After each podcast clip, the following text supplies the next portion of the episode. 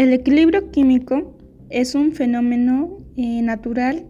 que tiene naturaleza dinámica y permite su modificación con variar eh, factores de los que depende tales como la temperatura, presión, volumen y las concentraciones de las sustancias que intervienen en la reacción,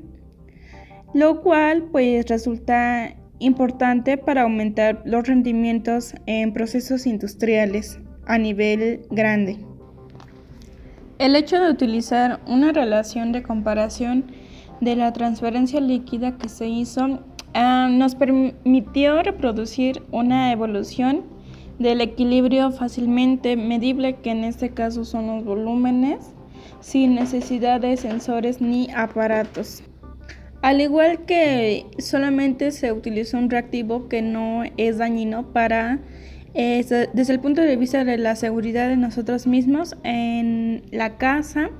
evitar la peligrosidad de inhalación y el contacto con este. Hay una semejanza del equilibrio químico donde hay cuatro magnitudes que tienen una relación, la cual es la concentración instantánea de reactivos y productos, la cual es una reacción reversible en los volúmenes de agua en las probetas.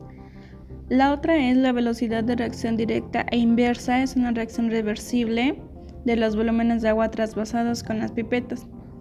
La tercera es la velocidad neta de la reacción, eh, que tiene una reacción reversible a la variación de los volúmenes de las probetas con la frecuencia. Y la constante de equilibrio tiene una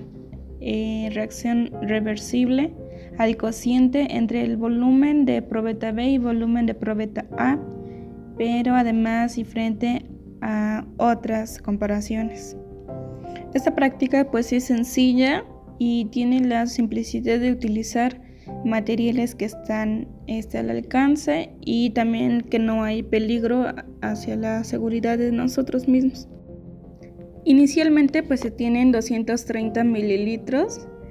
en volumen hacia la probeta A y cuando sea en la probeta B tenemos cero inicialmente. Al hacer el principio de los vasos conductores, el volumen de la probeta A va disminuyendo eh, en volumen